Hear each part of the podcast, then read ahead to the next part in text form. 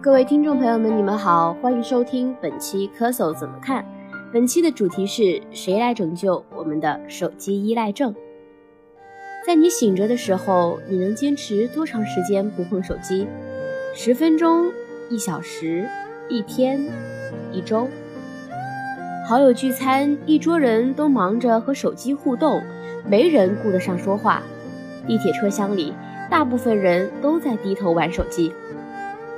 二零一二年，澳大利亚麦肯广告公司和 Macquarie 大词典一起创造了 “phone” 这个词，它由 “phone” 电话和 “snom” 冷落两个单词组合而成，读作发病，用来泛指那些只顾低头玩手机。而忽略冷落家人、朋友和周围世界的一类人或一种现象，中文一般翻译为“低头族”。低头族不但冷落了亲朋好友，还给自己造成伤害。有时候，这种伤害可能是无法弥补的。除了长时间低头看手机导致的视力问题、颈椎问题，还有大量更直接的伤害案例。比如边走路边玩手机导致坠入深坑的、溺水身亡的、过马路被车撞的；边开车边看手机导致的车祸几乎每时每刻都在发生着。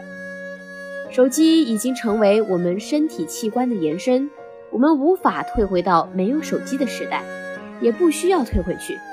但我们确实需要某种外部力量协助我们从对手机的过度依赖中解脱出来。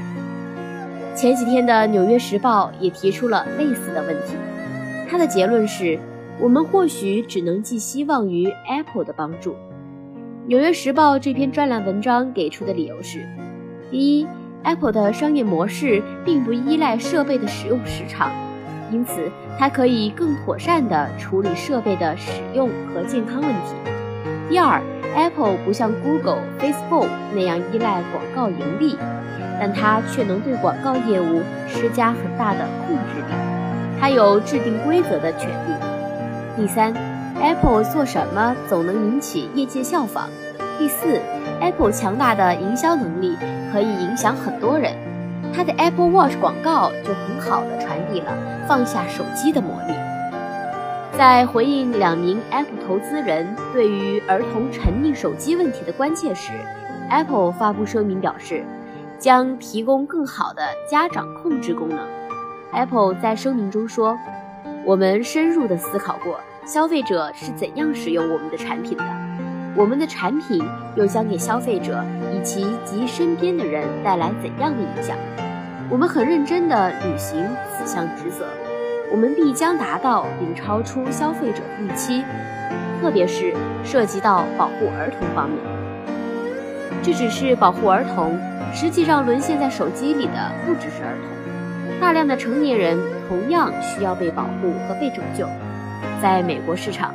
每售出十部手机中有四部 iPhone。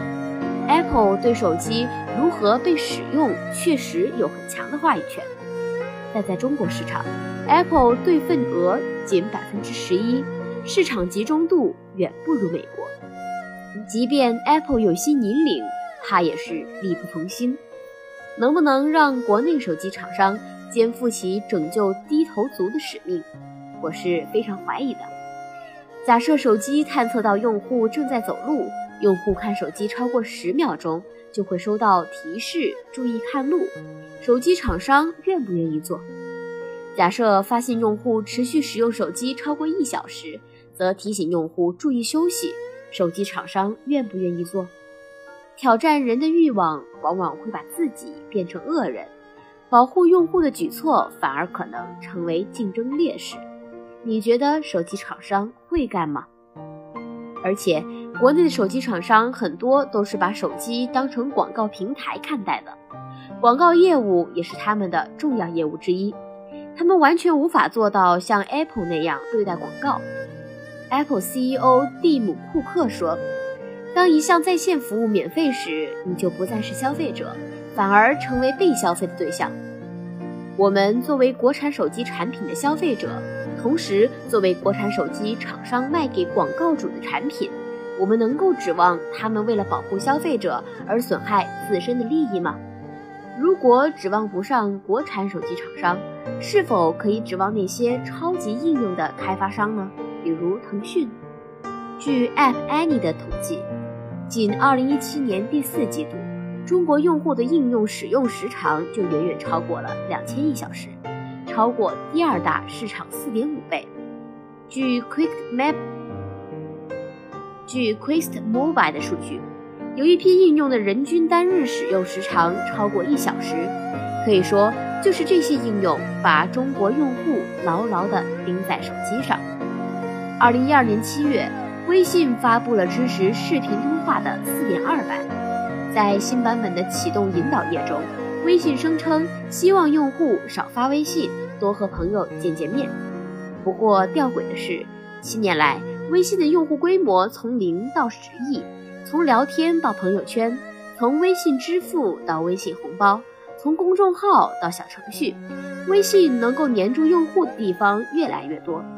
如果有一个应用在中国制造了最多的低头族，我想非微信莫属。自从有了微信，世界上最遥远的距离不是生与死的距离，不是天各一方，而是我就在你面前，你却在朋友圈给我点赞。但是，微信又能为拯救低头族做些什么呢？微信不会用永无止境的感性信息绊住你，不会诱导你关注热门话题，就连跳一跳小游戏，如果你玩了太多把，微信都会提醒你该歇歇了。张小龙坚持微信的工具定位，坚持用完即走的产品哲学。微信的粘性恰恰不是因为它贪婪，而是因为它克制。我们还能要求它什么呢？作为中国最具粘性的手机应用，微信对于越来越普遍的手机依赖症却没有任何责任。所以，作为手机依赖症患者，你几乎不用指望任何外部的束缚和矫正，你能够指望的只有自己的理性和自制力，能够拯救你的只有你自己。本期的节目到这里就全部结束了。更多精彩，请关注蜻蜓 FM。